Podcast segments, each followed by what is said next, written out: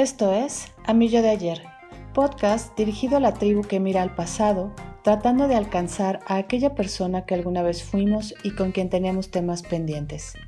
Durante los siguientes episodios nos conectaremos con historias reales, escritas en una carta, y charlaremos desde una mirada humanista y existencial de aquellos temas que nos hermanan, desde nuestras similitudes y diferencias.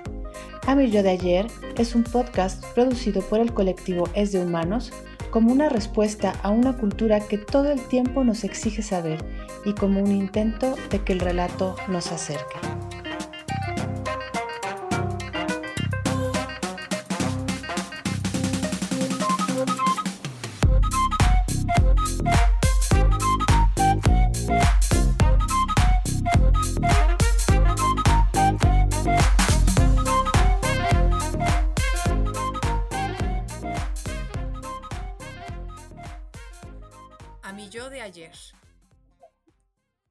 Niña bonita, chiquita linda, quisiera tener el poder mágico de regresar el tiempo y susurrarte una y otra vez al oído, todo va a estar bien, mi chiquita.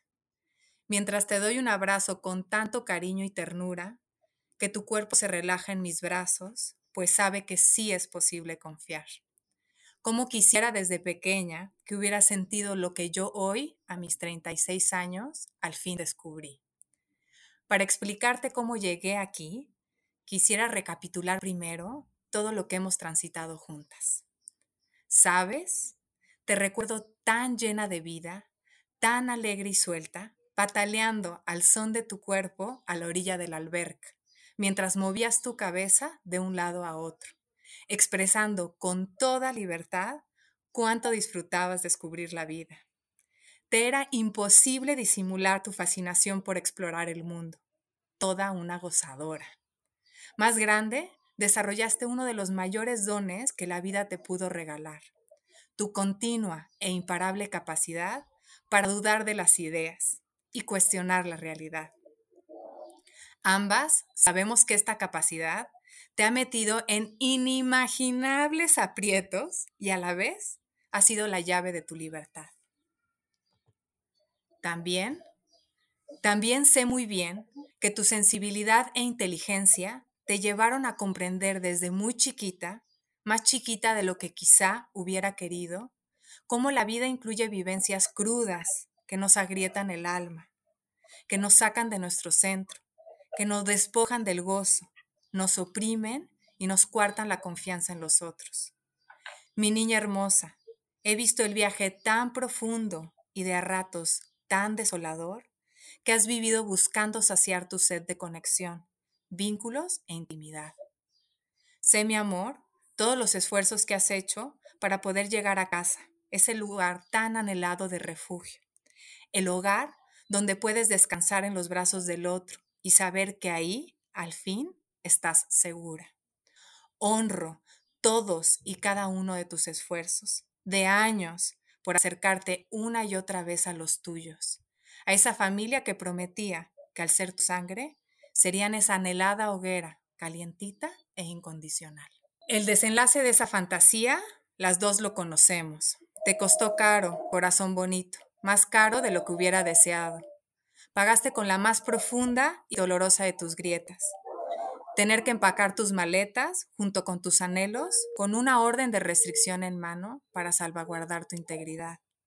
Sentada en el ministerio público, atónita, comprendiste al fin. Tu familia no sería tu ansiado hogar. Muy por el contrario, por amor a ti, debías protegerte de ella. Recuerdo tu cuerpo tembloroso, sintiéndose emocionalmente desahuciado. Cuánto miedo te daba enloquecer al sentir tanto dolor. Era demasiado.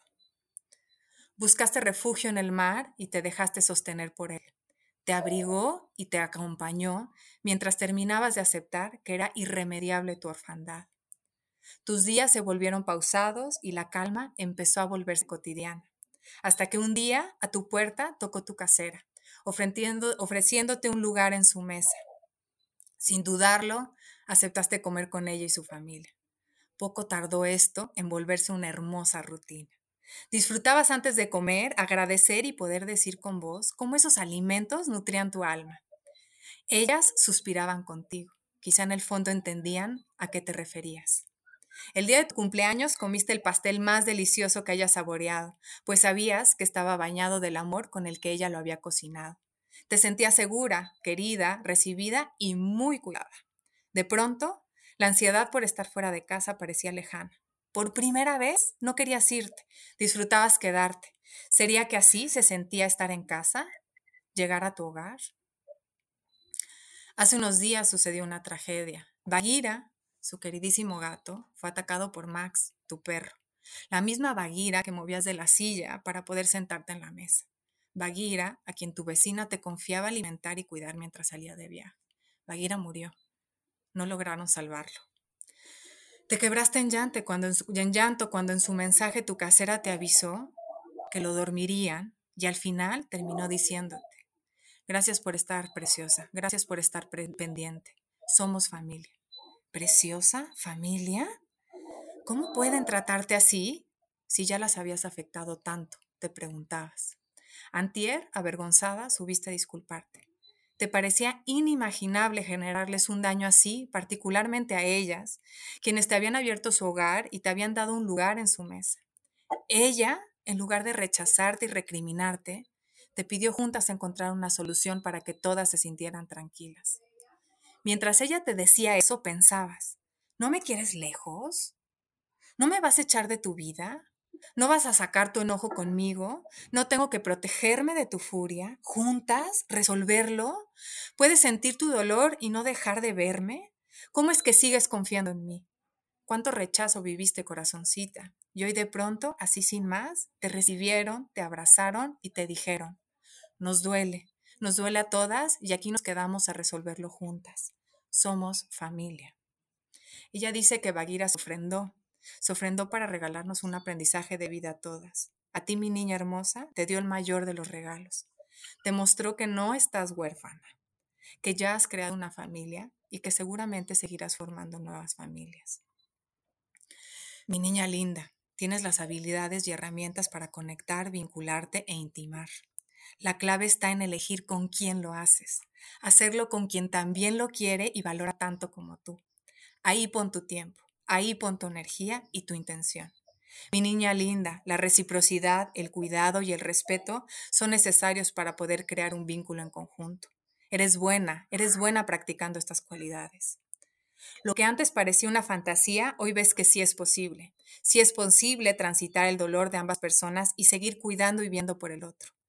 ¿Sabes? Cuando te reconoces bienvenida y querida, tu cuerpo se llena de una energía vital que te impulsa a confiar en la vida y te lleva a salir al mundo. Hoy de pronto sentiste algo que nunca antes habías sentido. Por primera vez, después de años, ya no deseabas salir al mundo para huir de casa.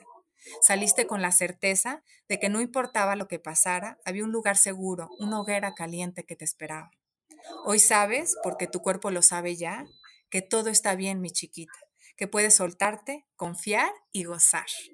Descansa, llegaste a casa, regresaste a ti, mi niña gozadora. Bendigo, bendigo el día que dudaste si el amor estaba limitado a las fotos con sonrisas falsas enmarcadas en la sala de la casa. Bendigo que tu duda te haya llevado a decir otro mundo debe ser posible para mí. Hoy te digo, con la mayor de las certezas, sí chiquita, un mundo amoroso sí es posible para ti y tú contribuyes en buena medida a que esto suceda. Te amo, te amo con todo mi ser, mi niña valiente. Llegaste, descansa, goza. Los seres humanos necesitamos de un grupo al cual pertenecer. De esto nos habla el día de hoy Ani en su carta que tenemos aquí como invitada. Yo soy Mariana Espinosa. Pilar Carrasco. Y Andrei Burgos. Y bueno, como les decía, está Ani, la autora de la carta y que nos comparte pues esta experiencia tan conmovedora. Y algo con lo que quiero empezar, Ani, bienvenida. Mm, gracias, encantada. Pues es en esta necesidad de pertenencia que tenemos al nacer. Necesitamos un grupo que nos acoja, una familia que nos acoja y nos ayude a desarrollarnos. Y esto es algo que nos narras de manera muy sensible. Sí. claro, eh, yo descubro este como un, un deseo, como Ya como adulta lo fui descubriendo, que era un deseo de vínculos, era un deseo de saber que soy parte de, de algo más grande que yo que me sostiene, que me contiene, con quien me identifico, em, eh, que ve por mí, que vela por mí, ¿no? Y, y bueno, em, ya grande fui descubriendo ese término, pero pues de chiquita yo solo sabía que, que, que, que deseaba algo que no estaba sucediendo, ¿no? En mi entorno inmediato. No sabía qué era, pero sí sabía que algo me faltaba. hay una parte, bueno, varias partes de, tu historia, Ani, que me tocan personalmente, este, en este tema de la búsqueda de un refugio, este, que definitivamente en mi caso tampoco era mi hogar en aquellos momentos, este, y esa búsqueda como incansable de formar vínculos este, y donde sentirme acompañado y acogido. Y en mi caso yo lo encontré en muchas otras personas, con grupos de amigos, este, por, eso en algún momento era el niño vago, ¿no? Porque era como, me gustaba estar en la calle porque no me gustaba estar en mi casa, ¿no? Entonces, eh, y lo había dicho en alguna vez, ¿no? Mis, padres decían, es que ¿por qué Andrei será tan vago, ¿no? Y no se preguntaban, ¿por qué a Andrei no le gustará estar en su casa, ¿no? Es, más bien. Y algo que, que es bonito alcanzar a ver es que sí se puede encontrar este, formas de vincularse y aprender eh, del amor en otros lugares que no son el seno familiar ni el núcleo familiar. No sé cómo escuchas esto. Pues te escucho y pienso también que yo me sentía muy segura fuera de casa. De niña, eh, buscaba mucho el refugio en casa de mis amigas, en casa de familiares, ¿no? De tías y mm, como que registraba corporalmente como cómo me sentía diferente y cómo era un poco más agradable estar en esos lugares, ¿no? Y yo particularmente en cuanto tuve la posibilidad, a los 19 años, salí de casa, ¿no? O sea, en cuanto tuve un poco de ingresos, fue una elección que hice, ¿no? Incluso recuerdo un momento en donde mm, eh, visité casa de unas amigas y una mamá de, bueno, la mamá de mi amiga, tuvo como un gesto muy hermoso y cálido conmigo donde se sentó en, la cama y me acariciaba el pelo. y para mí era así como, así se siente, ¿no? Em, y creo que ahí fue un momento como, como, como lo narro en, en, la carta al final, como otro mundo si es posible, ¿no? Y qué bien se siente, ¿no? Ese otro mundo. Y curiosamente yo siempre me sentí muy segura fuera de casa, ¿no? Eso es algo como que tengo muy registrado que ahora ha venido cambiando y ahora ya no quiero salir de casa tanto como antes quería hacerlo, ¿no? Y, mm, y yo que, bueno, he trabajado mucho con adolescentes y jóvenes y así, creo que a veces nos hace falta hacernos esa pregunta, ¿por qué esta necesidad tanto de estar afuera, ¿no? O sea, cuando estás cómodo, bueno, no, al menos yo, cuando yo estoy cómoda, pues ¿para qué me muevo, no? O sea, sí es tan rico y nutrioso estar donde estoy, ¿no? Eso, eso pienso. Bueno, primero, antes que nada agradecerte, Ani, porque tu, tu historia me hace verme completamente reflejada en la mía y pues de una manera triste pero esperanzadora ver que se repite más de lo que uno quisiera. Y agradezco también que le des voz a mi propia historia, en parte de la tuya. Y, y me viene la pregunta, ¿qué dirías, Ani, de acuerdo a tu experiencia, ¿Qué es lo que sucede cuando nos aferramos a un anhelo fantasía que nos lacera o nos lastima, cuando el orden natural es que nos cuide y nos proteja? Mm, qué pregunta. Yo, fíjate que... Mm, yo ahí diría como qué peligrosos son estos anhelos sociales, culturales, creados desde fuera, que de pronto te enturbecen la mirada, ¿no? Este. Mm, y más porque uno sabe cuando uno está bien ahí, ¿no?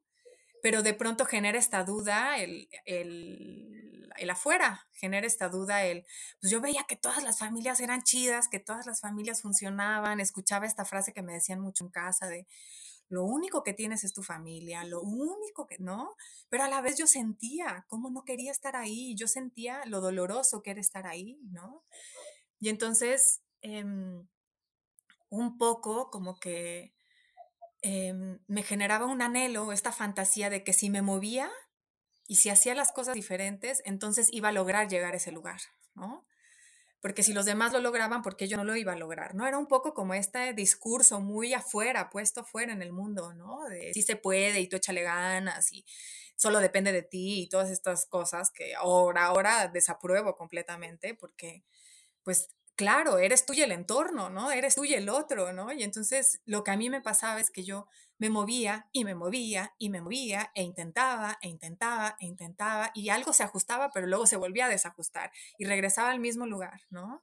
Y entonces, si bien honro todos esos intentos y todo, todo lo que mm, fui descubriendo de mí a través de esos intentos y la fuerza y la fortaleza que me dieron esos intentos, también creo que a veces es innecesario, ¿sabes? O sea, también como esta idea de romantizar el sufrimiento y que en el sufrimiento siempre hay aprendizaje y toda esta onda, ¿no? Como que, pues no, o sea, como si yo hubiera tenido como más clara esta idea de que la familia no siempre va a ser ese refugio, si yo hubiera tenido, no, quizá pues la energía, el desgaste, las heridas, las horas de terapia, todas estas cosas que el tiempo, la vida que dediqué, pues podría haberlo movido por otro lado, ¿no? Eh, sí, acepto lo que fue, lo honro, lo abrazo, lo agradezco y bla, todo lo que quiera, ¿no? Pero creo que a veces esta fantasía de anhelo, esta zanahoria de que al fin vas a llegar y si le intentas más y le intentas más, implica un desgaste brutal, implica heridas brutales, implica ponerte en riesgo. Yo me puse en riesgo muchas veces,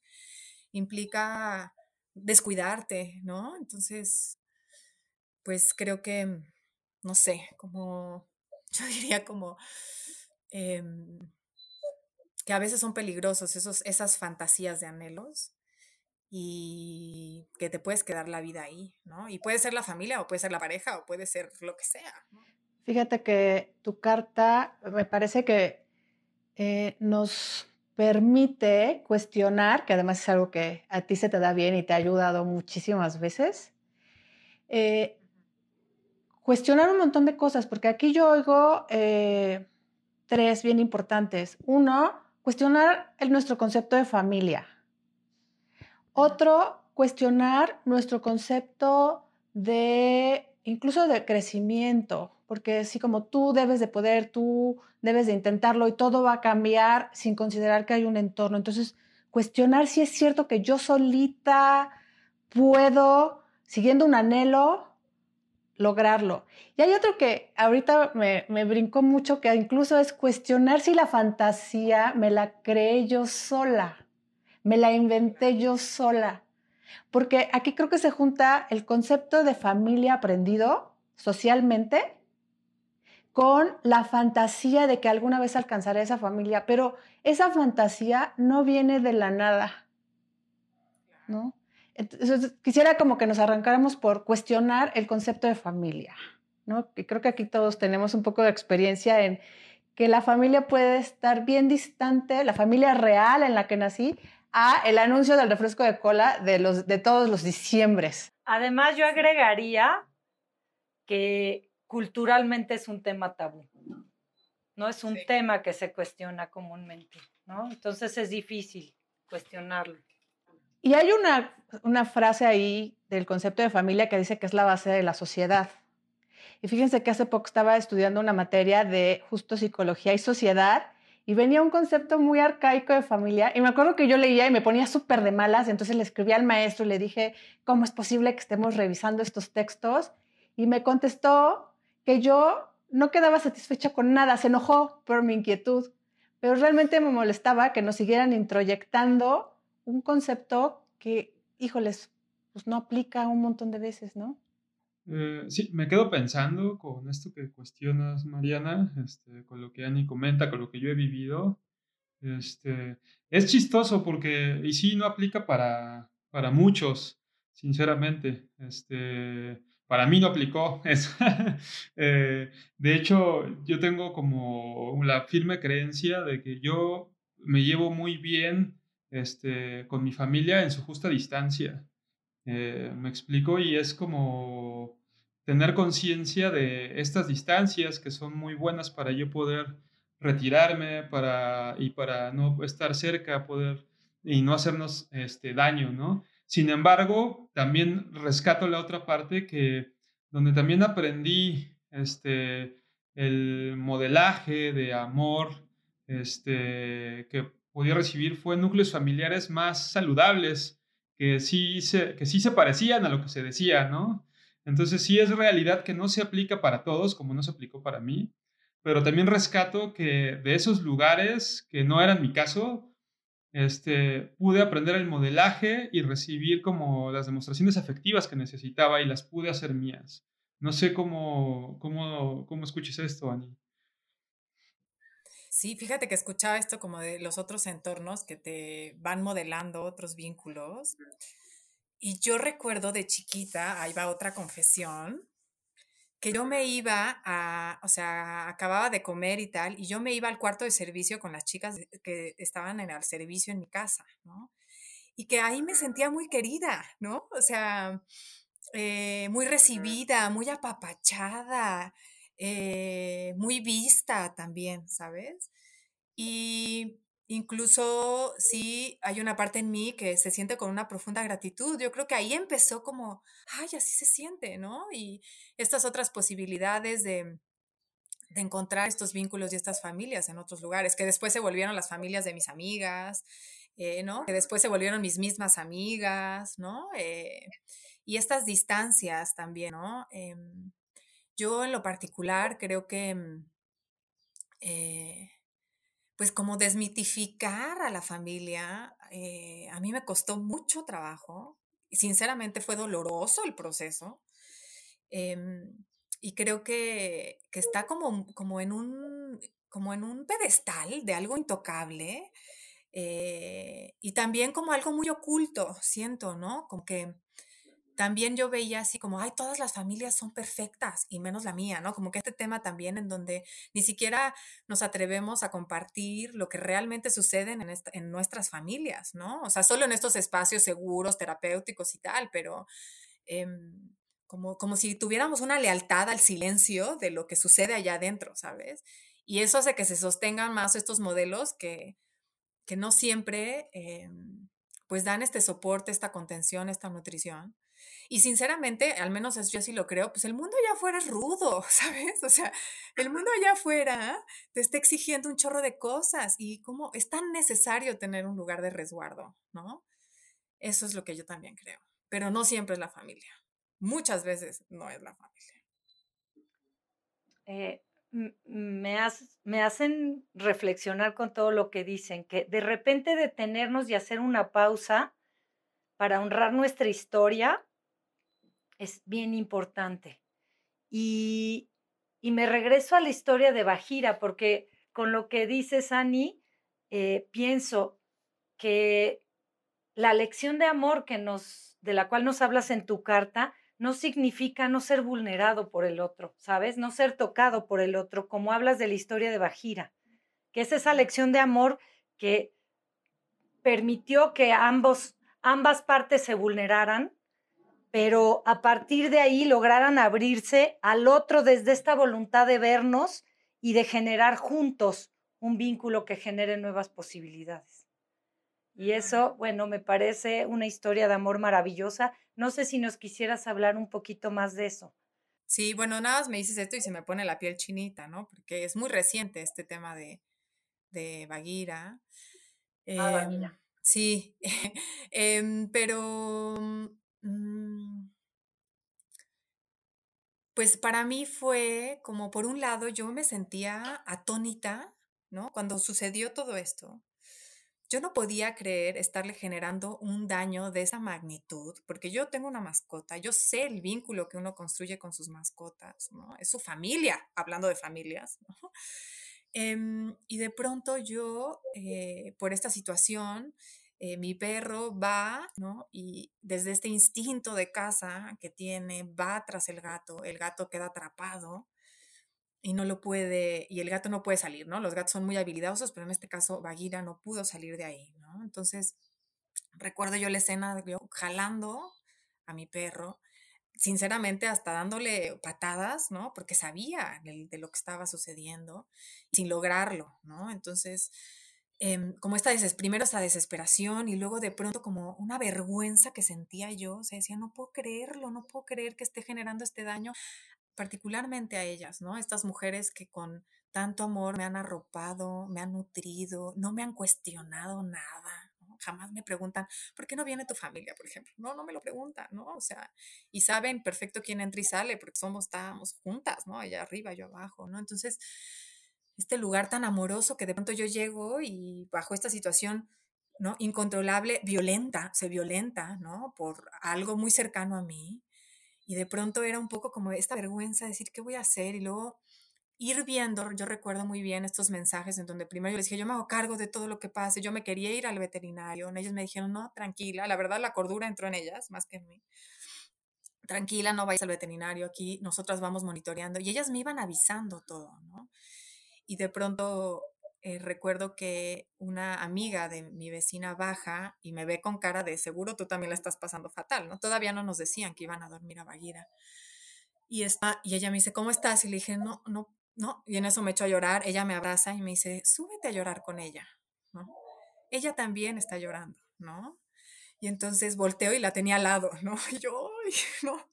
Y entonces ya nos sentamos y de pronto yo le decía, es que como, o sea, como la sentía ella más conteniéndome a mí que yo a ella, ¿sabes? O sea, era como a las dos nos dolía un chingo, ¿sabes? De diferentes lugares, pero nos dolía, ¿no? Y entonces después nos avisan, ¿no? De que le iban a, lo iban a dormir yo no me lo podía creer, ¿no? Y lo que menos me podía creer, me acuerdo que yo escuchaba los voice notes donde me iban pasando los datos, que al final me dijera, preciosa, hermosa, gracias por estar pendiente. yo así, así como, gracias, ¿no? O sea, como que en mi mente era, ¿cómo? Si te estoy haciendo tanto daño y aparte, me, ¿no? O sea, como que cortocircuito. Y luego ya cuando cuando muere y recibo este mensaje de yo sé que tú lo podrías haber evitado, yo sé que no estuvo en tus manos, ¿no? O sea, como para mí era impresionante, inconcebible que no dejaran de verme, ¿sabes? O sea, como que les dolía un friego, era obvio, pero pero lo sostenían y a mí me ayudaba también a sostenerlo. A mí me daban ganas de empacar mis cosas e irme, ¿saben? O sea, era como, me voy, me voy de aquí, o sea, no merezco ya más este lugar, ¿no? y cómo ellas responden, ¿no? Y cuando hablamos, o sea, lloramos como dos horas allá arriba, ¿no? Y, y ella con mucho amor, desde como ella lo interpretaba y lo veía, ¿no? Y me decía, te queremos, y yo, yo también, ¿no? O sea, las quiero muchísimo, perdón, ¿no? Y bueno, llegamos a acuerdos de cómo reparar el daño un poco, eh, un entrenador para el perro, toda esta serie de cosas, ¿no? Pero fue como una experiencia en donde ellas también me dijeron, como que me reconocieron, ¿saben? Como hemos recibido mucho de ti también, ¿no? O sea, e, esto ha sido así tuyo, ¿no? Entonces, creo que mm, eh, también me dejó ver, que es parte de lo que les puse en la carta, como pues que yo también construí eso, ¿no? Que yo también aporté a ese cariño desde lo que sucedía a la hora de la comida, desde los cuidados que también tenía con ellas, ¿no? Y entonces ahí fue mi, mi pase de la como de salida, ¿no? De liberación. Como saber, ah, no es solo que el otro esté, o sea, no es solo es que el otro me ame, sino que yo también hago cosas para que me amen, ¿no? Yo también contribuyo a eso. Por ahí va. Me, me, toca, me toca la historia que cuentas y, me, y todo esto me hace como regresar un poquito el tape a lo que preguntaba Mariana, ¿no? De cómo saber y cómo cuestionar este, el tema de la familia, ¿no? Y en mi caso particular es, bueno, yo me lo cuestionaba porque por mis sensaciones, para mí era evidente que no me la pasaba bien en mi núcleo familiar, ¿no? Yo recuerdo que cuando era chico este, estaba jugando con mis amigos y decía, seguramente ahorita que llegue mis papás van a estar gritándose, ¿no? Y así era, ¿no? O sea, llegaba y se estaban gritando, entonces era una sensación de tensión, de, de deseo de no estar ahí. Y creo que ese es un gran indicador para empezarse a cuestionar qué tanto, qué tan, qué tan agradables o desagradables son mis sensaciones estando ahí. Y por otro lado, honesto que asociando un poco con lo que estás comentando es el sentirte acogida a pesar de las circunstancias en ese lugar. Sí, y quiero retomar también esto que dices, André, porque, y algo que dijiste, Ani, la vida a veces es dura, o sea, hay muchos eventos que suceden a nuestro alrededor que son difíciles de afrontar, de digerir, de mirar. Y si estamos en un grupo que acoge, que acompaña, que sostiene, esos momentos se viven muy distintos. No es que, no es que quiten el dolor, es que nos acompañamos en el dolor, nos acompañamos en nuestra vergüenza, en nuestras incapacidades, en nuestras dificultades. Y otra cosa es que la pertenencia se construye en plural. No es que yo llegue y ya ocurrió, o sea, lo vamos haciendo juntos y vamos poniendo algo juntos. Desde este mar que te acoge, desde esta tierra que te acoge, hasta estas personas y tu presencia, tus acciones, tu forma de estar ahí, que, permite este tipo de pertenencia y este tipo de familia eh, no consanguínea, ¿no? Sí, yo pienso mucho en el descanso, ¿sabes? O sea, como esto de que el, el, mundo allá afuera te tiene así. La verdad, bueno, al menos a mí, siempre estás alerta, tienes que ir tres pasos adelante, ¿no? Y en esta posibilidad, como decías, André, ¿no? De saber tus sensaciones y, ay, aquí estoy cómoda, ya, aquí no me quiero ir, aquí me siento descansando, aquí me siento cuidada, eso también me parece como, como, un, como una gran, como un gran indicador que ha sido como en, en este ir referenciándome, ¿no? Respecto, respecto al otro, respecto a cómo estoy. Y, y esto que dices, Mariana, a mí me gusta mucho como... Yo tenía la idea de que esto que les decía, que si le echaba muchas ganas lo iba a lograr. y también tenía la idea de que siempre la acababa regando porque nunca se lograba. Y entonces ahora estoy en este otro lugar en donde se co-construye, donde ambos estamos poniéndolo em, y ambos lo estamos construyendo, también me libera mucho, ¿sabes? O sea, a mí me liberó muchísimo. Dije, ah, entonces como que la fórmula mágica no es eh, si se puede, ¿no? Sino es si sí queremos, ¿no? Para empezar. Em, si sí estamos dispuestos y tal, ¿no? Y ahora que decías lo del dolor, pienso también en, mi familia consanguínea, que mm, el dolor siempre ha estado en mi familia, muy presente. Pero el dolor era tan difícil de sostener que lo que nos llevaba era el conflicto. Incluso a veces buscábamos después el conflicto para seguirnos vinculando, ¿no? Y, pero no era como, era, una, era otra manera de, de, darle lugar al dolor, ¿no? Era través de la agresión, de tal, ¿no? De separarnos, pero no era como nos sostenemos y lloramos juntos, ¿no? Y que en ese sentido lo entiendo, pero pues no es algo que yo quiero, ¿no? No es algo que el dolor me genere más conflictos y de por sí ya me duele, ¿no? Hay otra cosa bien interesante, porque en tu carta hablas de mucha espontaneidad de niña, mucha alegría, llena de vida, sueltita, gozando, pero un ambiente que no sabe sostener tanta variedad de emociones, que solo sabe estar en el conflicto, pues no le da lugar a esta niña sueltita que goza. Y cómo no solo el dolor se vive distinto y hay un lugar para el dolor en un grupo que acoge, también las emociones que son tan satisfactorias y que nos hacen sentir tan vivos y como expandidos. Y yo veo cómo logras encontrar un grupo que también permite eso de ti, como recuperar aquello de niña que se quedó pendiente por no tener un buen lugar. Y yo fíjate que también siento que esta parte como muy de, no sé si sea esencia, pero muy de mí, cuando me siento segura, soy súper alegre, súper suelta, ¿sabes? O sea, puedo gozar muchísimo, pero con mi familia nuclear no podía.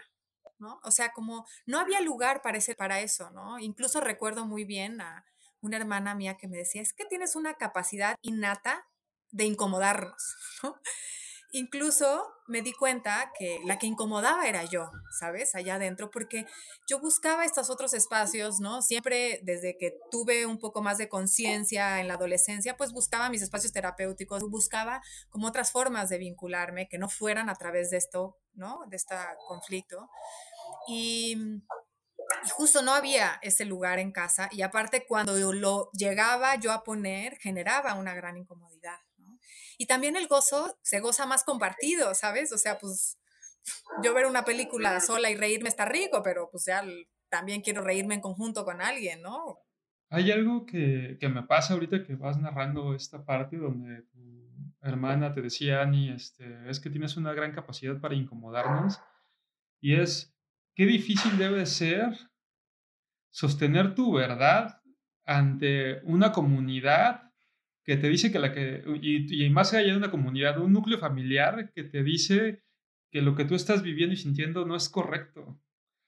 Entonces es ahí donde sigue entrando como el tema de ir, empezar a buscar grupos más grandes para que te reafirmen, como decir, es que, oye, sí, sí, sí hay otras formas y otros matices de sentir la vida, alegría, gozo, ¿no?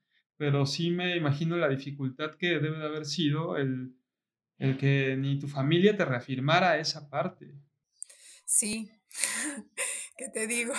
Como que aprendí a sentirme orgullosa de ser la incómoda, la verdad les confieso. Y un don que siento, bueno, no sé si sea don, pero algo que con lo, con lo que nací muy habilitada, es, soy muy sensible, esta parte que dicen de las sensaciones, como son muy obvias en mí, ¿no? Entonces, como por alguna bendita razón no se lograron, no sé, difuminar tanto. Entonces, aunque me decían, estás mal, algo en mi cuerpo me decía otra cosa, ¿sabes? Entonces, eso me permitía como, como dudar, ¿no? Así, aunque afuera me decía tal, yo adentro, mi cuerpo me decía, no, o sí, o tal, ¿no? Y claro, me generó mucho conflicto y mucha fricción y tal. Y cuando empecé a salir al mundo y empecé a ver a otros, si yo em, creo que como el gran momento para mí fue mi adolescencia, que empecé a tener como otros referentes, digo, ay, mira, otras familias existen, ah, otros papás existen, ah, no, así se siente, ¿no? Como este salir al mundo que te da la posibilidad de la adolescencia. Bueno, yo a los 19 años ya me fui de mi casa, ¿no? O sea, luego, en cuanto pude, ¿no? Porque y también era como esta sensibilidad en mi cuerpo que me invitaba a la vida, ¿sabes? Es como, tenía mucha sed, tengo mucha sed de vida. Entonces eso fue un impulso que me llevaba a la vida y que me llevó a aventarme y salirme y, y seguir confiando mucho en mi cuerpo. Creo que esa ha sido mi, mi bendición. Mencionas mucho el cuerpo y a mí me gusta como que la gente que nos escucha tenga herramientas a partir de las historias que vamos compartiendo. Y pensé como, ¿qué actividades físicas disfrutamos? Yo disfruto muchísimo de bailar, por ejemplo. Amo bailar. Y algo que a mí me dice, estoy en un buen lugar, es si frente a la gente con la que estoy me dan ganas de bailar, como me encanta bailar. O sea, no sé si siguiendo pasos, siguiendo un ritmo en especial, pero dejando que el cuerpo acoja la música y se mueva. Y la gente que nos escucha es, ¿en dónde, en qué relaciones, en qué espacios, en qué grupos sienten que su cuerpo descansa, se expande, goza, se mueve libre, puede llorar? Como que revisen en qué espacios y qué grupos y en qué otros dicen, no, aprieta, contrae, esto no lo pongas aquí, porque puede ser una gran ayuda para ver si esos grupos nos hacen bien, sea el grupo que sea, porque a veces es la pareja, a veces es la familia, el trabajo, un grupo, de estos grupos de amigos desde la primaria, secundaria, que dices, yo ya no estoy a gusto ahí, pero sigo yendo a todas las reuniones. O un poco a cuestionarse eso y a hacerle caso a las sensaciones corporales, que suelen ser muy auténticas, o sea, no pasan por el filtro del concepto y la idea ya armada en un contexto cultural, ¿no? Para mí, Ani, tu carta eh, contiene un tono de triunfo, pero no definitivo, sino de, de una búsqueda que después de mucho dolor logra ir llegando a buen puerto para a partir de ahí seguir construyendo. Entonces me surge la pregunta, ¿cómo ha sido para ti la experiencia de escribir esto en esta carta? bueno, primero, eh, cuando tengo la invitación por parte de ustedes para escribirla, eh, acababa de suceder el tema de, de Bagira y de mi perro. Entonces, me recuerdo como tratando de integrar todo, pero era demasiado. Es como si toda mi vida de pronto así, ¡pum!, de golpe, y era como, ¿cómo le hago?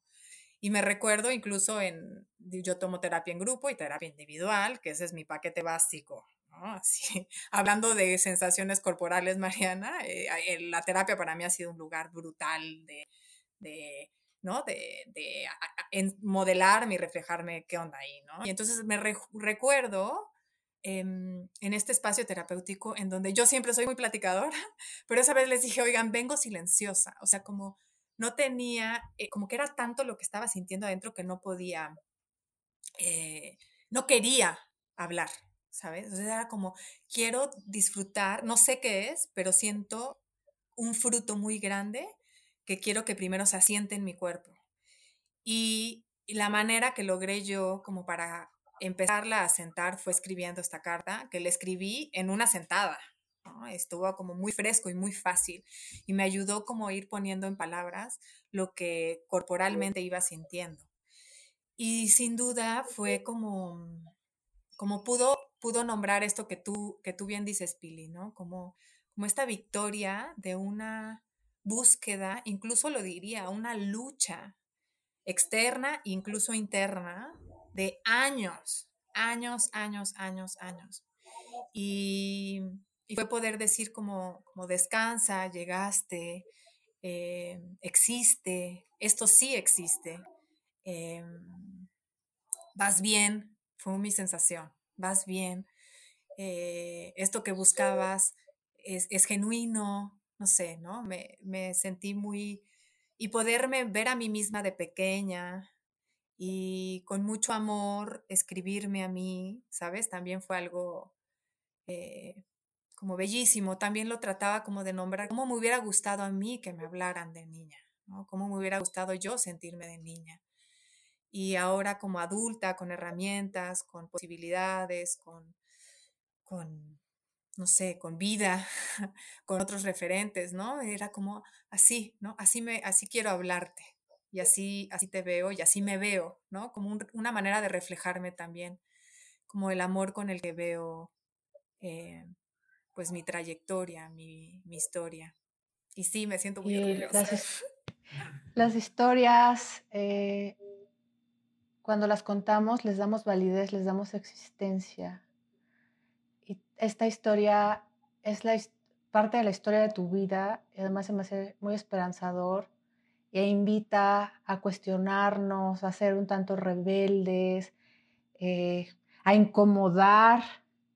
Claro. Pienso, ¿sabes? Como en no te incomodes tú, que se incomoden afuera, ¿sabes? O sea, como si yo dijera algo, es como si hay una incomodidad en ti, hazle caso, vete, muévete. Y, si alguien se va a incomodar, que se incomode el entorno que oprime, el entorno que impone, que ellos se incomoden, ¿no? Por llamarlo, ¿no? Que afuera, que, ¿no? Que en muchos casos no funciona, que eso sea lo que se incomode, pero tú no te incomodes, ¿no? No, como ama, como abraza eso que te dice tu incomodidad. O pienso también, incomodémonos juntos y a ver qué hacemos con eso, ¿no? Y reaccionemos ante la incomodidad, porque de ahí pueden surgir muchas cosas. Y la otra es, reaccionemos de maneras creativas y espontáneas, porque en esta familia que nos cuentas, la reacción habitual era el conflicto. Es como solo hay una manera. Te enojes, te contentes, te pongas triste, vamos al conflicto. Y eso quita espontaneidad, se queda una forma fija, colectiva de reaccionar ante las situaciones. Entonces, incomodémonos y busquemos maneras creativas de actuar, no nos agarremos de un patrón porque eso es lo que va formando también la pertenencia, es la autenticidad permitida de forma individual y de forma colectiva, ¿no? Pues no sé si necesiten, quieran, se les antoje compartir algo más antes de cerrar el día de hoy. Yo de entrada estoy súper conmovida, quiero decir que hablando del cuerpo he tenido un nudo en la garganta, eh, pero no es un nudo incómodo, es un nudo que me hace estar muy presente con ustedes. Yo ya ni les digo, apenas he podido hablar. No, igualmente, me ha gustado, me ha gustado mucho y un placer este, escucharte y escuchar tu historia. Y bueno, yo quiero, de, entrada quiero agradecer profundamente em, el revisar la importancia de cuestionar eh, esa delgada línea de conceptos que se quedan en la narrativa y no en la vivencia, como la familia, como el hogar, como el vínculo. Yo me quedo con esta idea de con mucho honor contar nuestra historia. ¿Sabes? Es como el regalo que me da este espacio con ustedes, es honrar mi historia, honrar mis heridas, honrar mis luchas, honrar mis intentos, ver todas las victorias que ha habido, saberme eh, una mujer victoriosa, ¿no? Y, mm, y, yo haría esa invitación a todas las personas que nos escuchan, que poder, podernos aprender a ver eh, desde nuestras victorias, desde el honrar esas historias Y ahí, ahí es en donde yo sigo encontrando mi fuerza. Y como mi regreso a mí, ¿sabes? Es como, ah, ¿no? Como saber que no es una onda de sí puedo, ¿no? No es una onda de demostrar, no es una onda de llegar, es una onda de saber que, que mm, estoy habilitada para la vida que yo deseo vivir. Y, ya por último me, llega esto, ¿no? Como que a partir de poder sostener, escuchar, acompañar la historia del otro, se generan los vínculos también, ¿no? Este, es desde ese lugar donde se genera esa intimidad que nos une.